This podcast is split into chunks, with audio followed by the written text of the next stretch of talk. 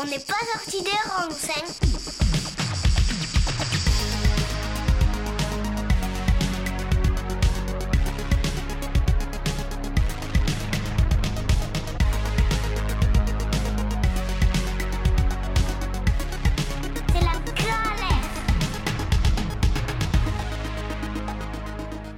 Salut à tous, bienvenue à vous pour un nouvel épisode de On n'est pas sorti des ronds sur Radio Alliance Plus et Rage.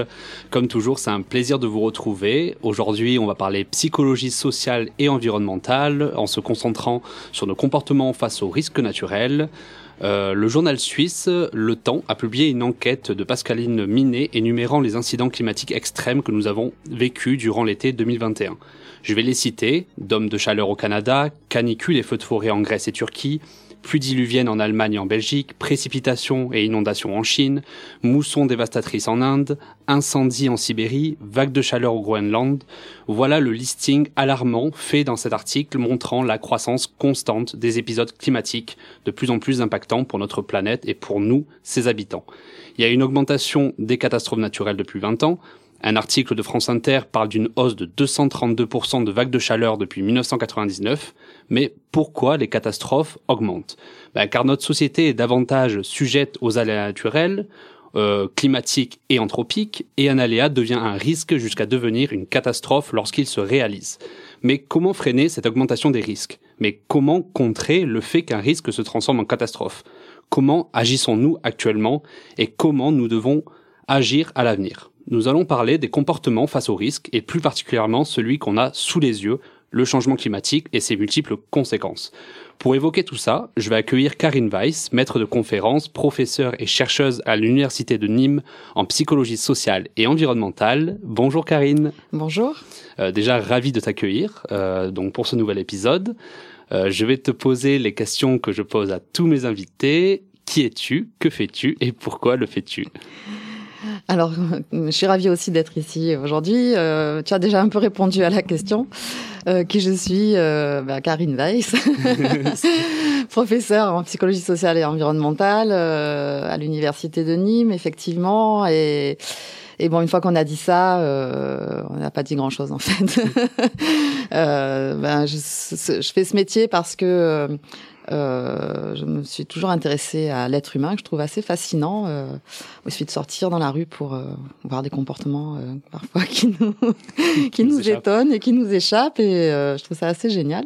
Donc c'est c'est ça qui m'a un peu guidée vers, vers, la psychologie et en particulier la psychologie sociale, qui s'intéresse à, à l'être humain dans son dans son contexte social et, et la psychologie environnementale, le contexte environnemental plus large. Donc donc voilà, c'était un peu euh, ce qui m'a ce qui m'a guidée euh, tout au long de ma vie professionnelle et, et qui m'amuse aussi en fait dans, dans ce que je fais.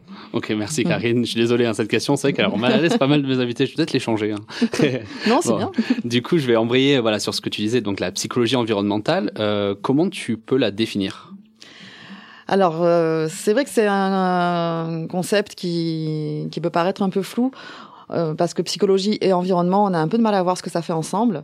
Et euh, ça, c'est pour la simple raison que pour la plupart des gens, la psychologie, c'est euh, le psychologue dans son cabinet qui va essayer de de guérir et qui va aider à guérir ou comprendre pourquoi on va pas bien, alors qu'en fait euh, la psychologie couvre des champs beaucoup plus larges que ça, euh, et notamment euh, on peut s'intéresser aussi à, aux personnes qui vont bien, qui n'ont pas de problème particulier, parce que c'est la plus grande majorité des gens qui sont dans ce cas-là.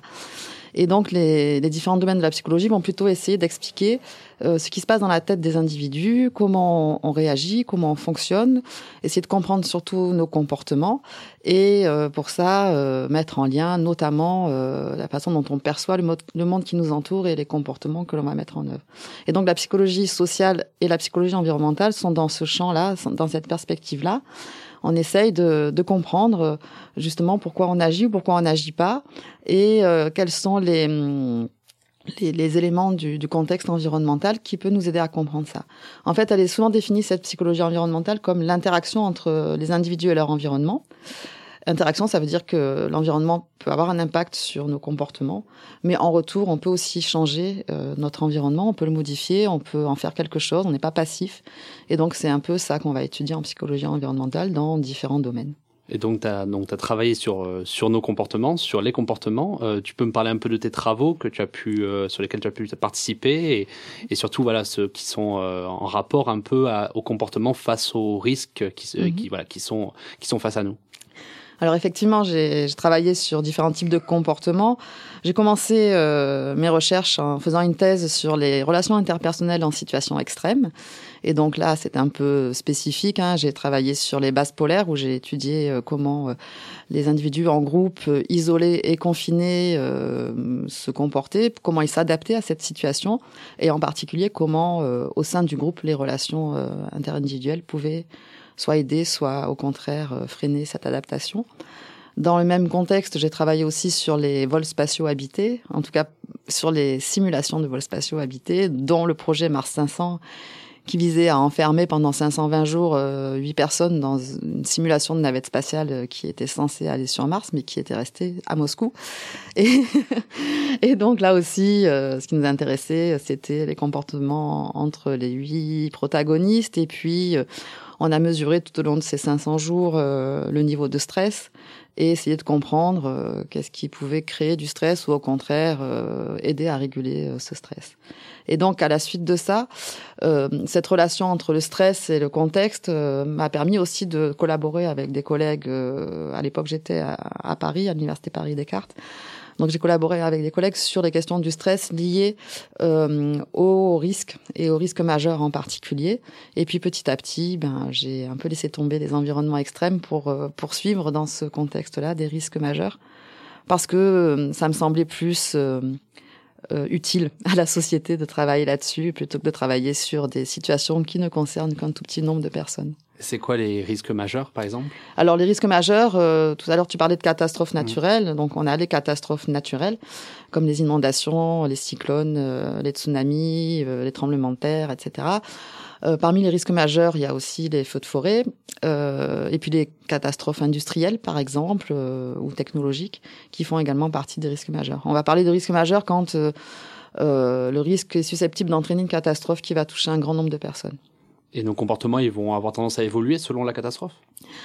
À évoluer, c'est-à-dire si on doit faire face à la catastrophe ou en fonction du type de catastrophe? Ouais, en fonction du type de catastrophe. Alors, euh, effectivement, on va pas se comporter de la même façon face à une inondation et face à euh, un événement euh, technologique comme euh, lors du Lubrizol, voilà par exemple.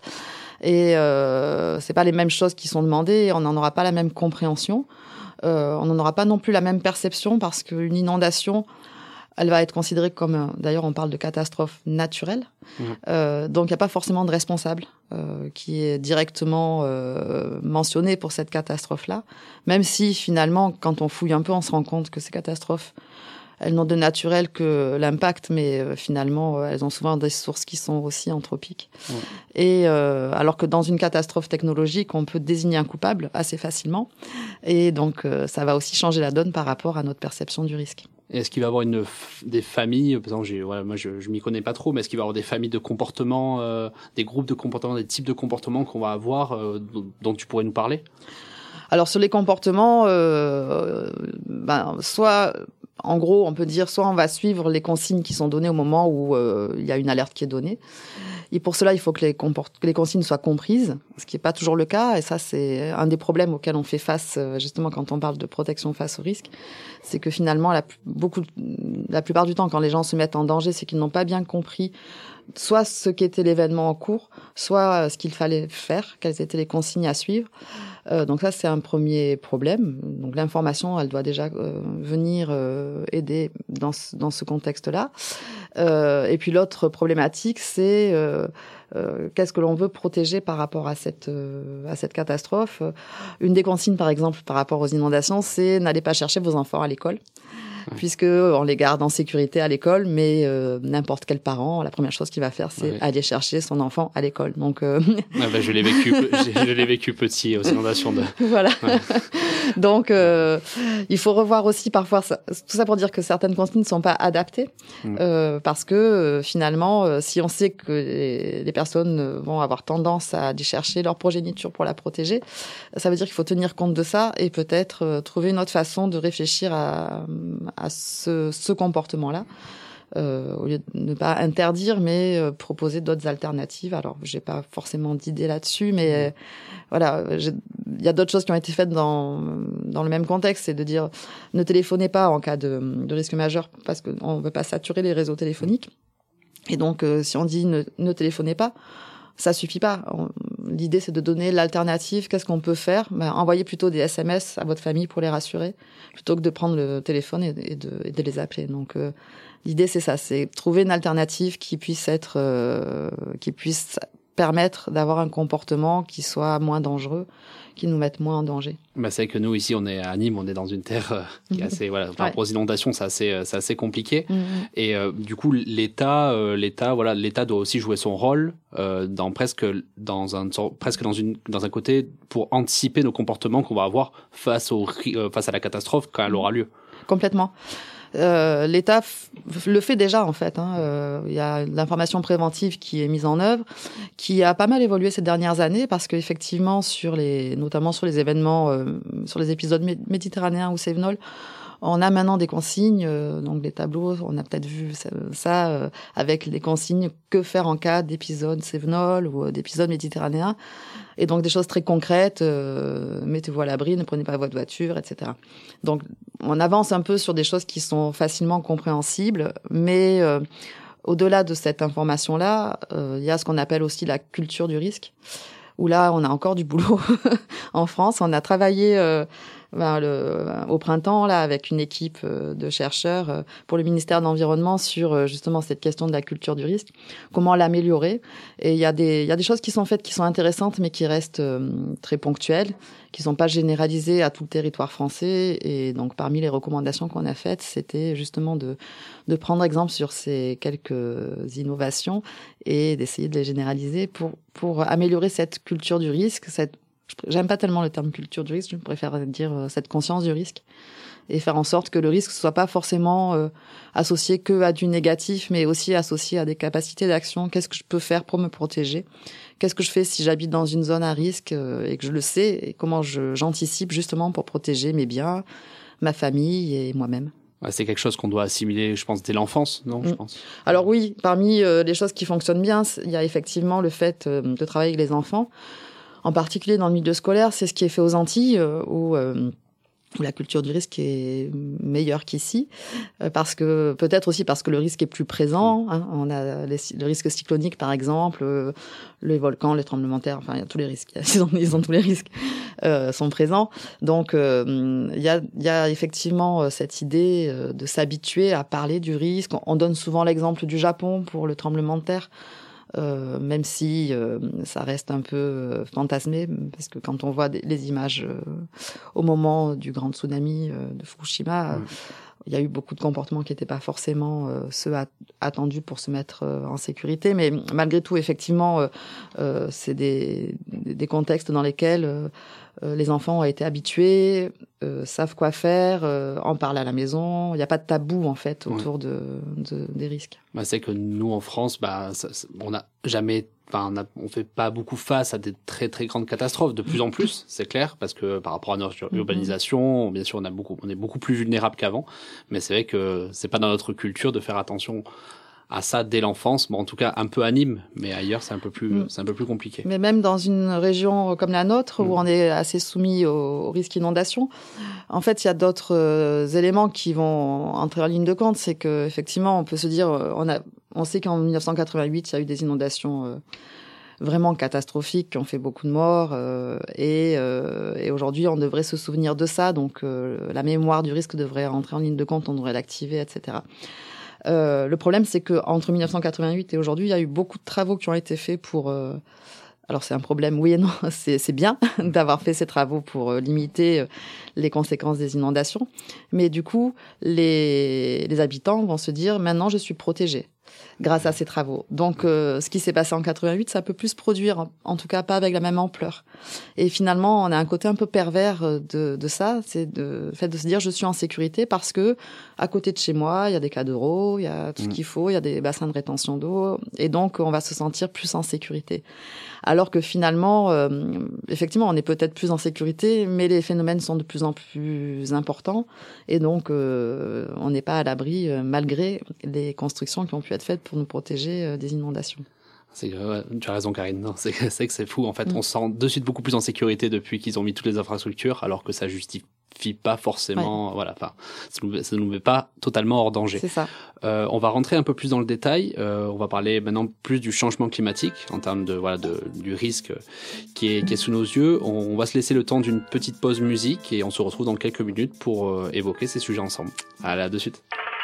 De noite e de dia você sempre se pergunta. Quero uma resposta correta, bem mais profunda. A definição da verdadeira identidade. De onde vem a tal da sua singularidade. Agradeço o prêmio, o presente que ganhou. O sangue misturado tá correndo em sua veia. Você constituído numa célula de amor. Riqueza exuberante que vem do interior.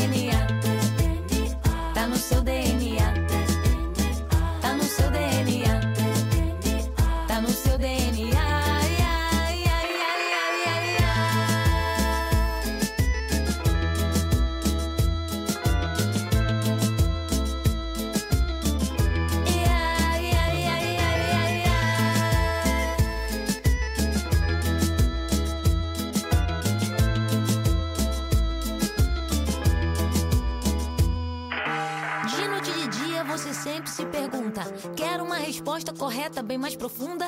A definição da verdadeira identidade. De onde vem a tal da sua singularidade? Agradeço o prêmio, o presente que ganhou. O sangue misturado tá correndo em sua veia. Você constituído numa célula de amor. Riqueza exuberante que vem do interior.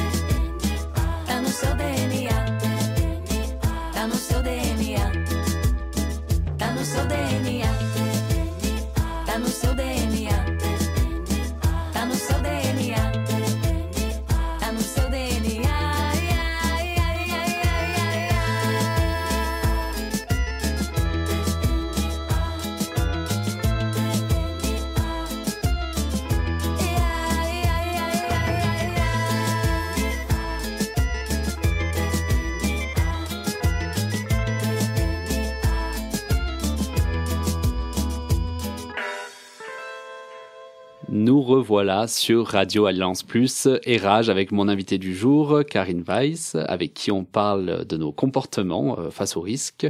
Et là, on va parler un peu plus du comportement face au changement climatique. Euh, je te propose de te faire intervenir sur euh, deux extraits.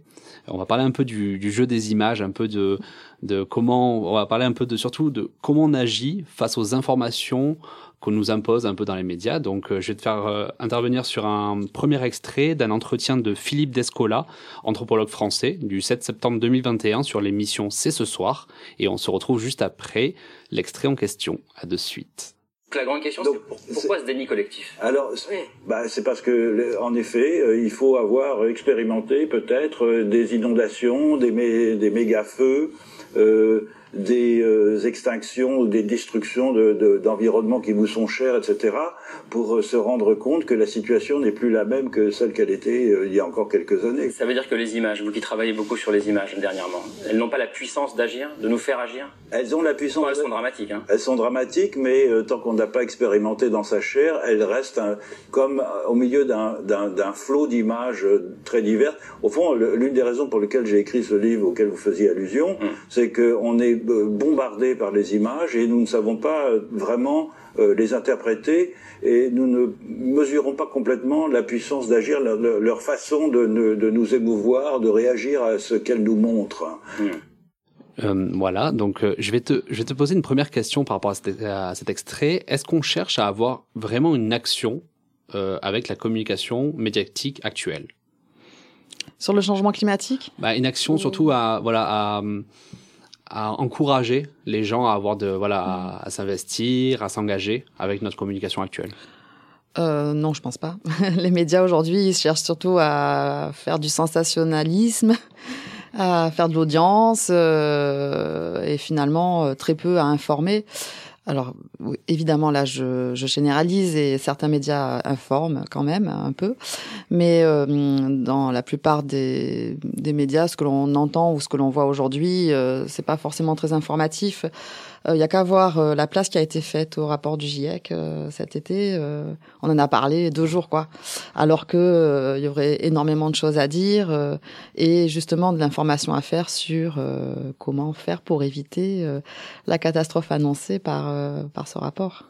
Mais est-ce que le problème, il vient vraiment de, de ces, voilà, de, de, de, de l'information que, par exemple, là, tu disais donc le rapport du GIEC, c'est qu'en même temps, il y avait eu, je crois, la signature de, de Lionel Messi au, au PSG qui avait complètement inondé les médias. C'était quand même consternant de voir à quel point, euh, par exemple, il y avait eu un comparatif par rapport à d'autres pays où on voyait que c'était pas du tout, euh, voilà, quand même, le, le rapport du GIEC avait été pris quand même un peu plus en considération. Est-ce que le problème, il vient des images que l'on diffuse ou bien de notre interprétation individuelle? Il y a sûrement un peu des deux. Ouais. Parce que effectivement, on va pas mettre toute la faute sur les Oui, médias. voilà. oui, oui. Il y a sûrement un peu des deux, mais euh, euh, c'est vrai que la façon dont les images sont utilisées par les médias, je parlais de sensationnalisme tout à l'heure, c'est aussi euh, le fait de beaucoup jouer sur les émotions et euh, finalement de très peu faire appel à la rationalité, à notre compréhension. Euh, comme quand tout à l'heure je parlais de l'information sur les sur quoi faire en cas d'inondation par exemple, etc. Euh, elle existe cette information, mais elle est un peu noyée dans des images médiatiques, par exemple de catastrophes, où euh, on, on fait plus appel aux émotions, à notre côté euh, de, de réaction immédiate, euh, c'est dire ah oui, ça peut arriver, mais finalement euh, ça nous concerne pas non plus. Et c'est vrai que dans l'extrait qu'on vient d'entendre, euh, c'est- dit assez clairement le fait que tant qu'on l'a pas vécu, alors il dit vécu dans notre chair, Mm. euh, on peut pas vraiment savoir de quoi il s'agit. En un sens, c'est un peu vrai, mais euh, c'est pas non plus euh, suffisant parce que on peut se dire aussi que si je l'ai vécu une fois, il y a peu de probabilité pour que je le vive une deuxième Ouais. fois. Et donc euh, voilà, on n'est pas forcément mieux armé. On est peut-être mieux armé sur le fait de comprendre des phénomènes. Si j'ai vécu une, une crue rapide ou une crue éclair, euh, bah, je saurais qu'effectivement en quelques minutes, euh, le cours d'eau peut monter, submerger les routes, et donc j'arrêterai de prendre ma voiture euh, quand il y a des inondations. Mais euh, en revanche, euh, sur d'autres types de comportements, ça va pas forcément avoir un impact. Bah, le truc, c'est que souvent on dit euh, voir pour le croire, et c'est que pour le changement Mhm. climatique, le changement climatique a des conséquences, et euh, nous, on, entre guillemets, c'est tout nouveau, où on commence à avoir une accélération des conséquences du changement climatique, euh, et c'est vrai que c'est peut-être euh, là ce qui veut dire, c'est peut-être ça, c'est peut-être que euh, c'est nécessaire qu'on s'active au quotidien contre ce changement climatique. Euh, si en fait, si on a vécu quelque chose, c'est beaucoup plus simple de s'investir. Quoi. Je sais pas. C'est alors le, le problème, c'est de mettre en parallèle, en fait. Euh, je crois que c'est le problème depuis le début euh, sur cette question de changement climatique. C'est de mettre en parallèle euh, nos comportements, Mm. parce que l'individu va agir euh, localement euh, sur des comportements qui sont euh, assez ponctuels finalement. Euh, donc, comment on met en lien nos comportements et ce changement climatique qui est à une échelle globale et euh, qu'on nous annonce depuis des dizaines d'années maintenant. Euh, en 2000, on nous disait que déjà dans déjà dans 10 ans, ce sera trop tard. Euh, on est en 2021 euh, et aujourd'hui, on nous dit qu'il nous reste encore 10 ans pour, agir. Donc en fait, euh, on ça, ça éloigne toujours la, la perspective temporelle avec laquelle euh, il faut agir. Et finalement, ça ça nous met pas forcément dans l'urgence non plus ce genre de discours en disant il faut agir. Mais après, une fois qu'on a dit ça, qu'est-ce qu'on fait concrètement? Agir euh, pour Ouais. faire face au changement Ouais. climatique, qu'est-ce que ça veut dire en fait? Est-ce que ça veut dire que je dois trier mes déchets, que je dois euh, prendre mon vélo pour aller travailler, que je dois euh, Ouais. euh, arrêter d'acheter euh, des vêtements euh, qui sont fabriqués à l'autre bout du monde? Ça veut, en fait, qu'est-ce que je dois faire concrètement? Ça, c'est jamais dit clairement. Euh, ou alors, quand c'est dit, on va pas faire le lien entre euh, ce comportement que je peux avoir et euh, son impact que ce comportement-là peut avoir sur le changement climatique. Et la difficulté, je crois qu'elle est là aussi, d'arriver à faire ce lien. Et on n'est peut-être pas capable de le faire tout seul. Peut-être qu'il y a une pédagogie pour accompagner ça qui est nécessaire. Bah, c'est vrai que, par exemple, j'ai vu que France Info commençait à, presque s'inspirer un peu de médias positifs, c'est-à-dire qu'ils commençaient à mettre des informations positives avec, euh, ils vont montrer euh, un agriculteur qui a complètement fait une transition dans sa manière de produire de la nourriture, ils vont montrer euh, euh, des personnes qui vont euh, faire, par exemple, des innovations pour, pour le recyclage de certains déchets, etc. Et c'est vrai qu'on on essaie, en tout cas, avec ce type d'information-là, je pense que c'est bien, en tout cas, pour encourager les gens, c'est mieux de montrer ça que de montrer, par exemple, je, je pense, en tout cas me concernant, c'est mieux de me montrer quelqu'un qui va aller ramasser, par exemple, le groupe de 500 personnes qui sont allés ramasser les déchets à Marseille après, après les inondations. Euh, c'est mieux de me montrer ça que de me montrer les déchets qui restaient après les inondations. Complètement. Et effectivement, euh, les... pour revenir sur la question euh, du fait de jouer beaucoup sur les émotions dans les médias, euh, en psychologie sociale, on a montré depuis longtemps, notamment dans, les, dans les années 70, euh, 60 même, il y avait pas mal d'études sur le tabagisme, parce que c'est quand même un, un comportement un peu aberrant, quoi, fumer. on se met en danger, on sait que c'est pas bien, ça sent mauvais. Bon bref, euh, il y a plein de, plein de- il y a que des choses négatives sur ce Ouais. comportement-là finalement. Et pourtant, euh, donc les psychologues sociaux se sont demandé bah, comment faire, sur quoi on peut agir comme levier pour euh, faciliter le changement de comportement. euh, sur- et le tabagisme en était un exemple intéressant. Et donc, euh, ils ont pu montrer que l'appel à la peur, le fait de dire attention, regardez l'état de vos poumons, euh, euh, fumez-tu, ce qu'il y a écrit sur les paquets de cigarettes, euh, fumez-tu, ouais, bah, ok, moi, je Ouais. fumais mon paquet de cigarettes toujours vivante, donc euh, non, fumer m'a pas tué. C'est aussi ça qu'on peut se dire. C'est- Mais c'est un peu la même chose pour Ouais, le non, changement vrai. climatique. Et euh, en fait, ça, ça marche pas du tout parce que ça va, au contraire, nous éloigner des conséquences. Le fait de, de montrer des conséquences trop graves, ça, ça, ça va nous mettre à distance de ces conséquences-là. Et surtout, le fait de nous faire peur euh, va nous empêcher d'agir.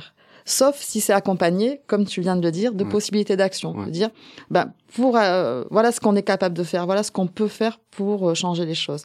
Et là, ça, c'est une communication qui devient intéressante parce qu'on ne joue plus, euh, plus seulement sur les émotions, mais aussi sur l'action. Ouais. Et donc, on, on peut associer les deux. Je vais te faire commenter maintenant un autre extrait, euh, donc celui d'un entretien de Cyril Dion, donc militant écologiste euh, assez reconnu du, coup pour ses ouvrages et ses films, euh, sur France Inter, sur le déni un peu de réalité, du coup dans une vidéo du Média Brut du 10 décembre 2018. On se retrouve juste après. Quand on vous parle de quelque chose qui est un danger intangible comme le changement climatique et qui potentiellement va vous mettre en danger dans 20 ans, dans 30 ans ou même peut-être vos propres enfants, la réponse du cerveau est très souvent de s'enfuir, de- de- d'essayer de, ne pas se confronter à ce danger pour lequel on n'a pas de réponse immédiate. Voilà, donc euh, Cyril Dion, il évoque un peu ce, ce, ce, ce déni, un peu ce, ce syndrome un peu de l'autruche, où on va mettre un peu la, notre tête dans le sable dès que, voilà, dès qu'on nous montre quelque chose qui ne va pas. Euh, voilà, qu'est-ce que tu en penses? Pourquoi on s'engage pas, tout simplement? Alors justement, c'est vraiment bien que tu aies mis cet extrait parce que si- juste- justement, je pensais aux travaux euh, de Cyril Dion avec son film Demain, qui est vraiment pour moi euh, le film que tout le monde devrait avoir vu parce que on, est sur ce que tu disais tout à l'heure, sur des solutions. Euh, On, comprend aussi le lien entre tout- tous les domaines euh, environnementaux, économiques, euh, culturels, etc. Et euh, moi, j'ai vraiment trouvé que c'était génial. De, de, de- de- ce film, il est hyper optimiste, alors qu'il part d'un constat euh, négatif. Mais euh, voilà, il vient pas nous enfoncer avec des, des constats euh, face auxquels on ne peut rien faire. Et donc, c'est un peu ce qu'il dit là dans cet extrait, euh, qu'effectivement, si on est euh, trop euh, négatif, eh bien, euh, effectivement, on, on pourra pas agir parce que moi, si on me dit euh, le monde va s'effondrer. Euh, euh, ben, peut-être que j'ai juste une envie, c'est profiter du monde aujourd'hui parce que de toute façon, il va s'effondrer. Et donc, si je si j'ai pas de, de possibilité d'action, il n'y a pas de raison que je me prive de ce que le monde peut m'offrir Ouais. aujourd'hui finalement. Donc, ouais, on est vraiment dans une c'est très complexe. hein. Il y a beaucoup de choses qui vont entrer en ligne de compte.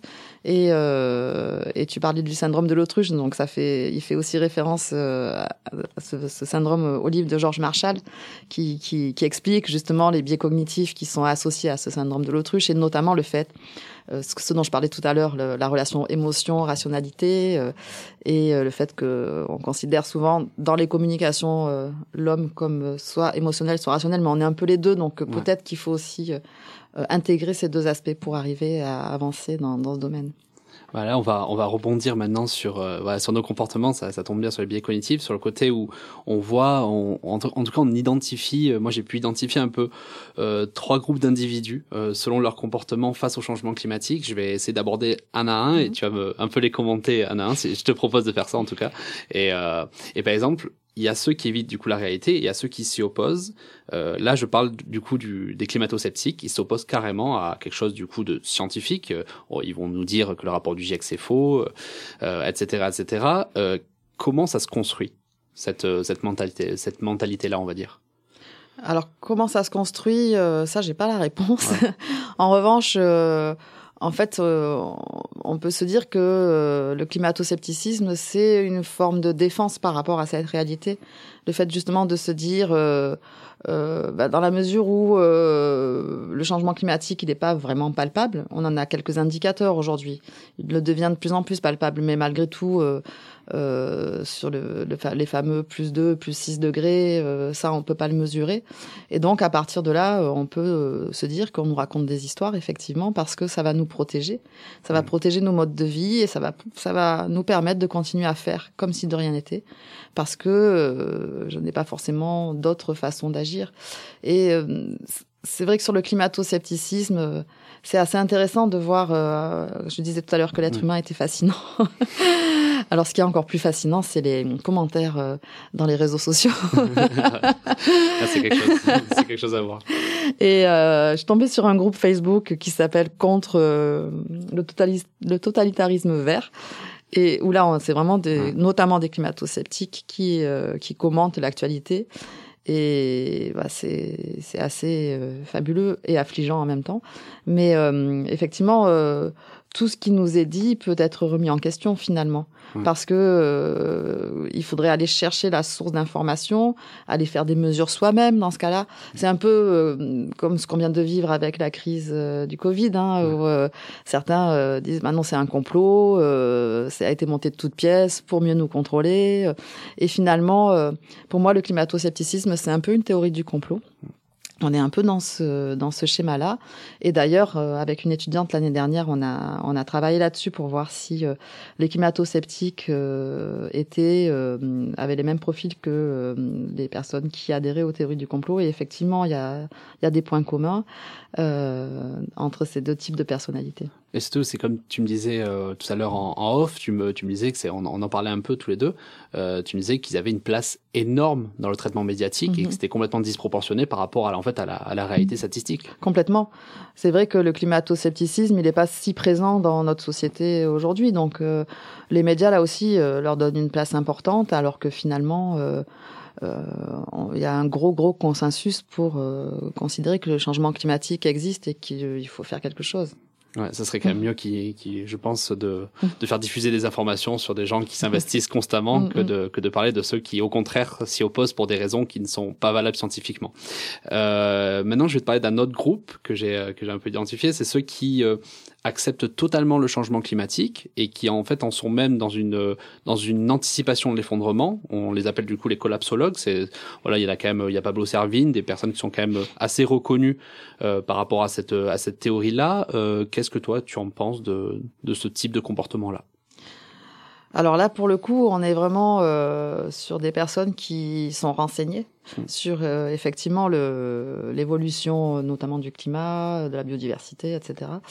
Et qui, euh, qui sont très pessimistes parce qu'ils voient bien que on n'agit pas, euh, que ce soit au niveau individuel ou au niveau collectif. Et finalement, ce pessimisme, c'est peut-être une forme de réalisme. Donc, ouais, c'est le problème des collapsologues, c'est qu'à travers ce discours d'effondrement, on va euh, justement créer ce dont je parlais tout à l'heure, des émotions négatives qu'on n'accompagne pas Ouais. de possibilités d'action. Et donc, euh, même si, à mon avis, le discours il est très construit, il se base vraiment sur des données, sur des connaissances, euh, il n'est pas forcément euh, le le meilleur discours à avoir parce que il va bloquer. Ouais. Euh, voilà, il va bloquer toute possibilité, toute capacité d'action. Ouais, c'est vrai que le problème, c'est que si on dit que voilà, c'est un fait, Mm. le changement climatique va avoir ses conséquences et on ne pourra rien faire pour pour les éviter. Je pense que pour si on veut créer une émulation positive des citoyens, je pense pas que malheureusement ça soit ça soit la meilleure solution. Alors peut-être qu'ils essayent par ce discours-là de, Ouais. de faire un électrochoc et de, de créer une prise de conscience. Et euh, je pense qu'on on peut, c'est louable, hein, euh, Ouais. ce genre de, de discours, mais je suis pas certaine que ce soit efficace. Et je vais te parler maintenant d'un dernier groupe que j'ai du coup que j'ai que j'ai que je- que je me suis amusé un peu à identifier. C'est clairement ceux qui ont peur. Euh, on parle de plus en plus de ce de ce trouble-là, l'éco-anxiété. Mhm. Euh, ça, c'est vrai que c'est un sujet qui, euh, qu'on traite de plus en plus. Je crois que même il y a eu un récemment, là, j'ai pas les, euh, j'ai pas les statistiques devant moi, mais je crois qu'il y avait un rapport anglais qui est sorti il y a pas longtemps qui montrait que il y avait de, de un X pourcentage, un pourcentage assez énorme de, de jeunes étudiants d'université euh, anglaise qui avaient, euh, qui avaient ces troubles-là, qui avaient peur de l'avenir. Euh, voilà, qu'est-ce que, qu'est-ce que tu en penses? Alors c'est vrai qu'on on parle de plus en plus de l'éco-anxiété. Euh, un nouveau mot aussi qui est associé à ça, c'est la solastalgie. Mm. Donc euh, voilà, le, les- des troubles qui sont associés à la peur de, de et de l'avenir et de l'effondrement justement, euh, notamment climatique, euh, de la perte, de la perte de ce que l'on a. Euh, et alors c'est très nouveau parce qu'effectivement, euh, on est en train de travailler là-dessus avec des, des étudiants et euh, les premiers écrits que l'on trouve, euh, ils datent de 2016. euh, C'est pas très documenté. Et c'est à partir de, de 2021 là qu'on commence vraiment à avoir pas mal d'écrits autour de, de cette question-là. Euh, elle est traitée euh, par la psychologie clinique. hein. Il y a un groupe euh, en psychologie clinique qui, qui s'intéresse à ça actuellement. Euh, alors, en psychologie sociale, euh, pour l'instant, moi, j'ai pas beaucoup de, de connaissances autour de, de cette population spécifique. Euh, Il y a aussi une question que je me pose, c'est comment c'est mesuré, parce que pour l'instant, on n'a pas vraiment d'échelle de mesure fiable sur l'éco-anxiété. Et euh, du coup, on va mesurer de l'anxiété, mais tu vois, tu as parlé Oui. de face à l'avenir, et Ouais. l'avenir, effectivement, euh, on peut se dire qu'il est sombre pour plein de, plein de raisons. Euh, notamment euh, suite à la crise qu'on vient de vivre, euh, on peut aussi se dire que ça fait partie de, de l'effondrement des sociétés et ça peut créer aussi euh, une forme d'anxiété. Donc, on risque d'avoir de plus en plus de formes d'anxiété associées aux pensées sur l'avenir, aux pensées négatives relatives à l'avenir.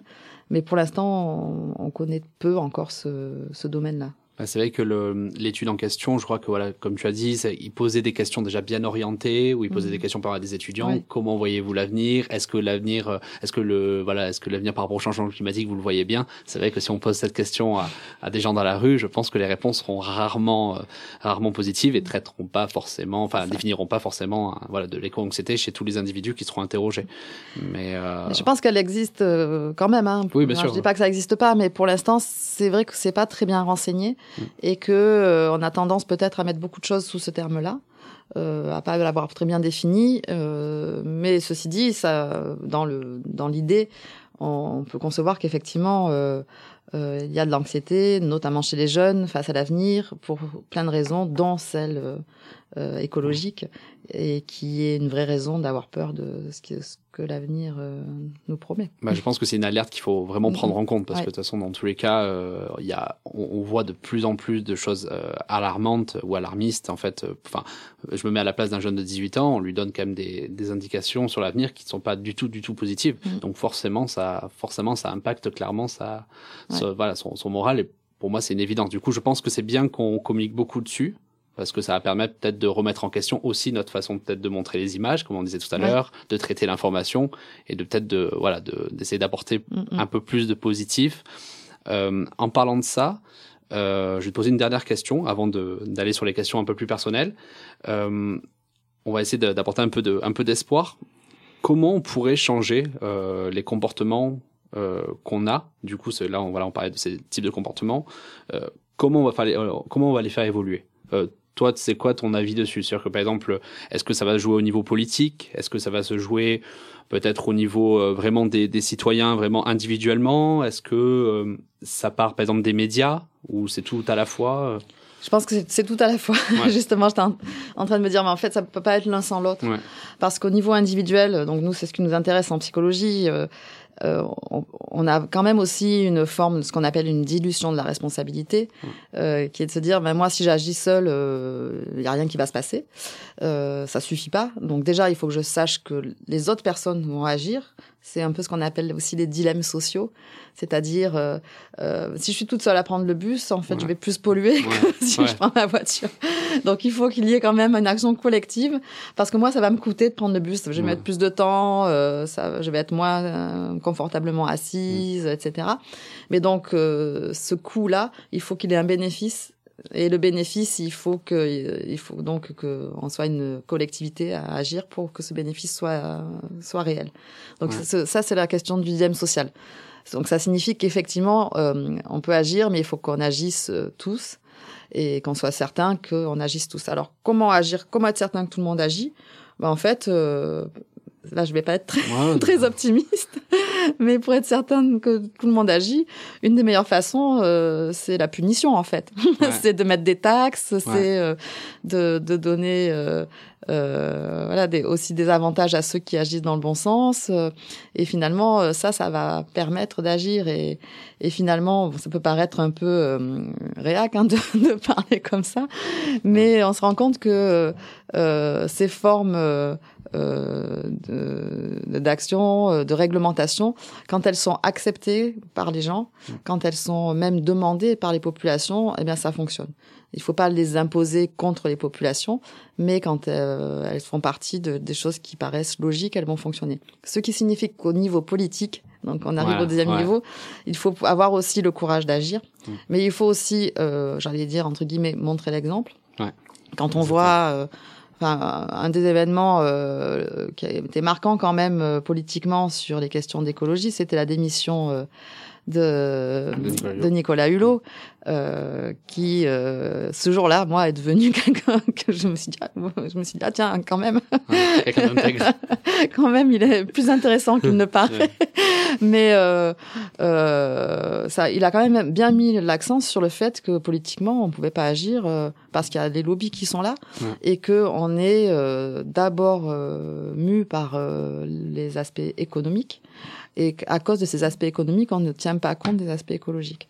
Alors que finalement, il faudrait peut-être euh, politiquement trouver une solution qui permette d'associer les aspects économiques et les aspects écologiques. Et je pense que ça, c'est faisable. Après, je ne suis pas économiste, Oui, donc c'est peut-être facile de- à, à dire. Mais quand on entend euh, certains économistes, euh, comme Thomas Piketty par exemple, euh, euh, on, a un- moi j'ai un espoir quand même sur le fait que l'économie puisse être autre chose qu'une économie que libérale, euh, telle qu'on la vit aujourd'hui.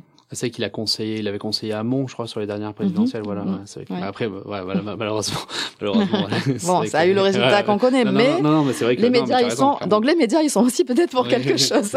On en arrive au niveau médiatique. Donc oui, tout est lié, mais effectivement, je crois que le niveau politique, il est quand même très important Mm. parce qu'il va guider euh, la réglementation, il va guider les actions euh, au niveau euh, des groupes industriels, par exemple. Il va guider les actions au niveau des collectivités territoriales. Et ça, c'est quand même très important. Bah, c'est vrai que sur une des dernières émissions, on parlait d'Hidalgo à Paris, qui a, voilà, qui a mis, Mhm. par exemple, certains leviers, euh, voilà, par rapport à la mobilité, avec les 30 km h tout ça. Et où, où elle, par exemple, elle se retrouvait où, en fait, fallait à la fois faire de, de une action quand même, entre guillemets, punitive, hein, mais il faut que ça soit accompagné. On voit quand même que l'acceptation, elle est pas là. Mhm. Et il faut vraiment que ça soit accompagné euh, de sensibilisation, d'éducation, de choses. C'est c'est pour ça que je suis assez d'accord avec toi. Il faut, dans tous les cas, il faudra, la- il faut une certaine forme de punition pour ce qui concerne l'environnement, sinon on n'avancera pas.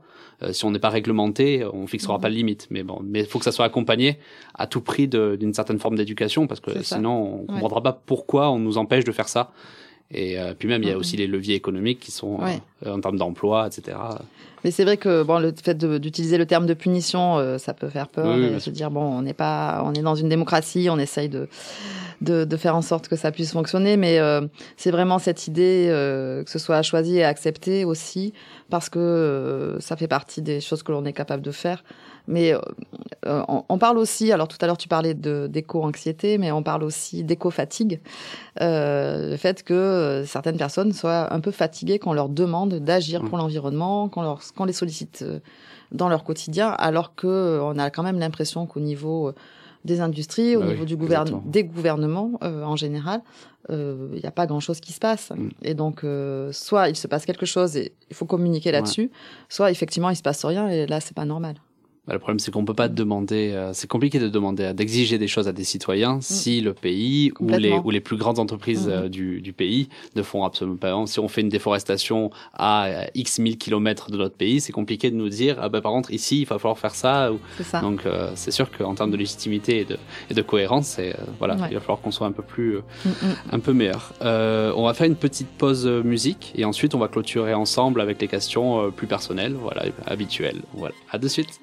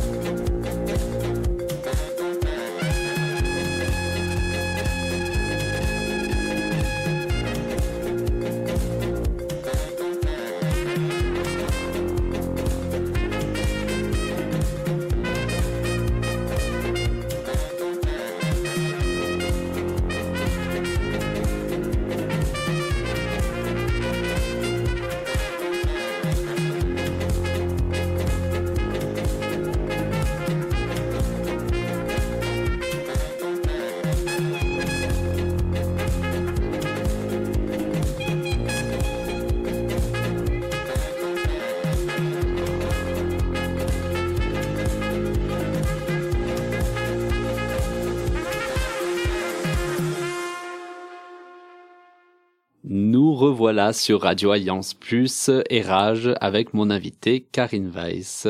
Euh, là, on va maintenant aller sur les questions habituelles de fin d'émission. Euh, Est-ce que tu as des habitudes un peu écolo dans ton quotidien et pourquoi? Euh, oui, j'en ai quelques-unes. Euh, je- je- J'utilise le plus possible mon vélo au quotidien pour aller travailler. Et donc j'évite la voiture, mais c'est pas que écolo. hein. On va pas être hypocrite. C'est aussi parce que hum, c'est moins énervant de, de se déplacer à vélo qu'en voiture. Et je gagne plus de temps aussi. Euh, J'achète euh, beaucoup d'occasions euh, depuis quelques temps, euh, notamment euh, sur un site bien connu de revente de vêtements, plutôt que d'acheter neuf. Mais j'essaye aussi d'acheter moins, euh, de consommer moins parce que, euh, alors du coup je vais déborder, mais euh, un truc dont j'ai pas parlé tout à l'heure, c'est les deux normes qui s'affrontent dans notre monde aujourd'hui, la norme de consommation et la norme écologique. Et je crois que la norme de consommation, malheure- malheureusement, elle est trop présente et trop importante. Et elle prend beaucoup de place et j'essaye de faire en sorte qu'elle prenne moins de place chez moi. Ouais, mais c'est vrai que là souvent, euh, souvent c'est ce que voilà ce qu'on dit les derniers invités. Hein. C'est-à-dire que c'est sur la consommation qu'on peut, Mm. en tout cas individuellement, c'est là où on peut agir le plus facilement. En tout cas, Ouais. c'est là où c'est le plus accessible. Oui, parce que s'il y a plus de demande, il y aura plus d'offres, donc euh, Ouais.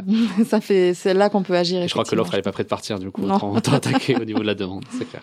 Euh, Est-ce que tu as une œuvre à conseiller? Alors ça peut être sur l'environnement, mais aussi autre chose. hein. donc ça, tu as la liberté. donc euh, en tout cas une œuvre, voilà, conseillé. et Pourquoi?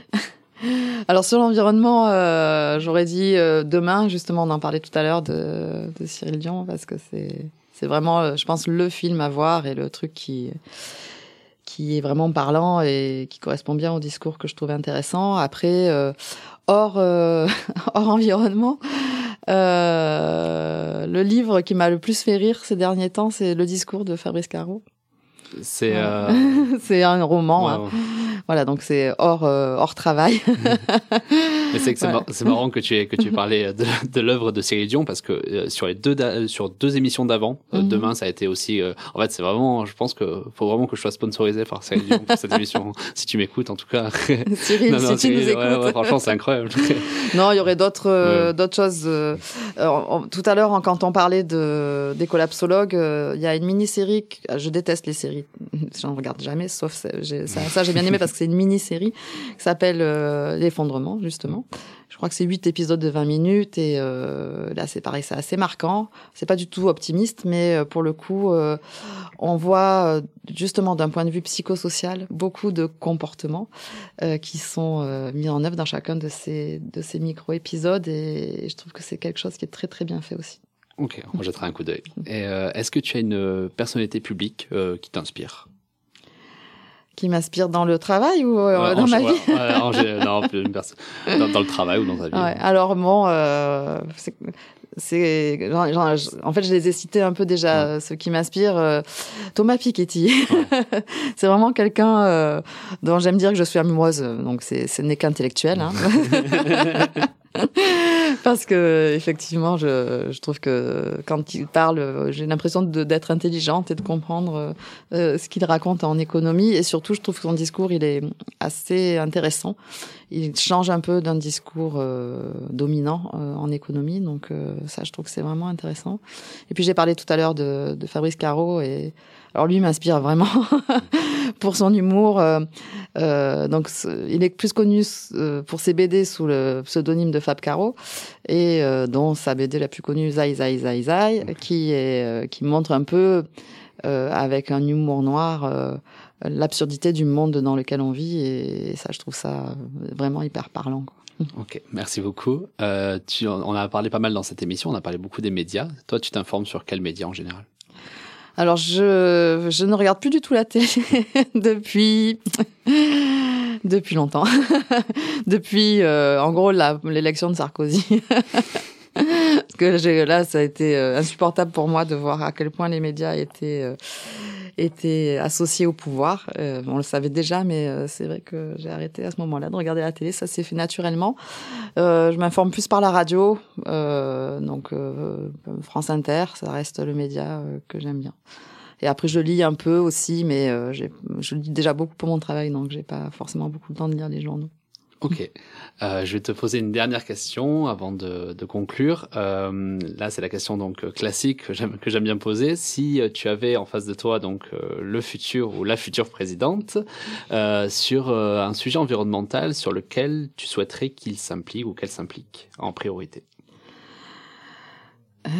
Ben, je dirais, euh, ce sera pas forcément sur un sujet en particulier, mais plus sur ce dont on parlait tout à l'heure, le fait de gouverner euh, en étant moins proche des lobbies et euh, en essayant euh, d'être euh, moins favorable à, aux industries polluantes. Ok. Bon, bah, j'espère qu'elle écoutera ou qu'il écoutera ce, ce conseil. Euh, merci beaucoup, Karine, euh, pour cet entretien passionnant. Euh, merci à toi. C'était un vrai plaisir. Euh, voilà, je vais conclure rapidement avec euh, avec quelques mots. la dimension psychologique, voilà, de, du coup, dont, dont, dont, on a parlé, on a évoqué ensemble, est omniprésente dans notre manière de faire face aux enjeux actuels. grâce à toi, on a pu mieux comprendre notre inertie et les leviers possibles à actionner pour faire mieux. Euh, notre vulnérabilité, elle est croissante. Euh, on parle beaucoup de, l'aggravation des catastrophes naturelles, qui ont différentes sources. Hein. Voilà, on on les, connaît dégradation de nos sols, urbanisation sans limite, épuisement et dégradation de nos ressources, changement climatique et ses conséquences, mais aussi à cause du fait qu'on n'arrive pas à acquérir une certaine culture du risque dont on a parlé dans cette émission, comme de nombreux pays. Mais voilà, comment faire? On, on, a évoqué quelques pistes, hein, peut-être une nouvelle façon d'éduquer face au risque, une nouvelle forme de médiatisation, ou tout simplement, voilà, peut-être de la sensibilisation, de la prévention, peut-être de la punition. On a différentes possibilités, mais on doit les individuellement, collectivement et politiquement. Avant de vous quitter, euh, je vous invite quand même à aller jeter un petit coup d'œil, un article que j'ai euh, que j'ai lu, que j'ai pu lire il y a quelques jours, du 16 juillet 2020 euh, du média écologiste Bon Pote sur les 12 mauvaises excuses de notre inaction face au changement climatique. Euh, ça montre plutôt bien toutes les barrières que l'on peut s'imposer, euh, justifiées ou pas soit-elles. En tout cas, euh, il est nécessaire un peu de les lever pour avancer. Du coup, c'est il est vraiment pas mal cet article. Je vous invite à, à aller jeter un coup d'œil. Donc, en tout cas, j'espère que vous avez passé un super bon moment à nous écouter. C'était un plaisir encore une fois. On se donne rendez-vous sur Radio Alliance Plus et Rage pour un nouvel épisode dont n'est pas sorti des ronces avec un nouvel invité et un nouveau sujet. Pour revoir l'émission, rendez-vous du coup euh, sur Radio Alliance Plus le site. Il y a aussi la page Spotify et Deezer du podcast. On n'hésite pas aussi à aller voir la page Instagram et Facebook pour suivre notre actualité. Encore un grand merci Karine euh, d'être venue. Euh, franchement c'était c'était super et merci à tous de nous avoir écoutés. On n'est pas sorti des ronces mais on peut toujours essayer. Allez bye.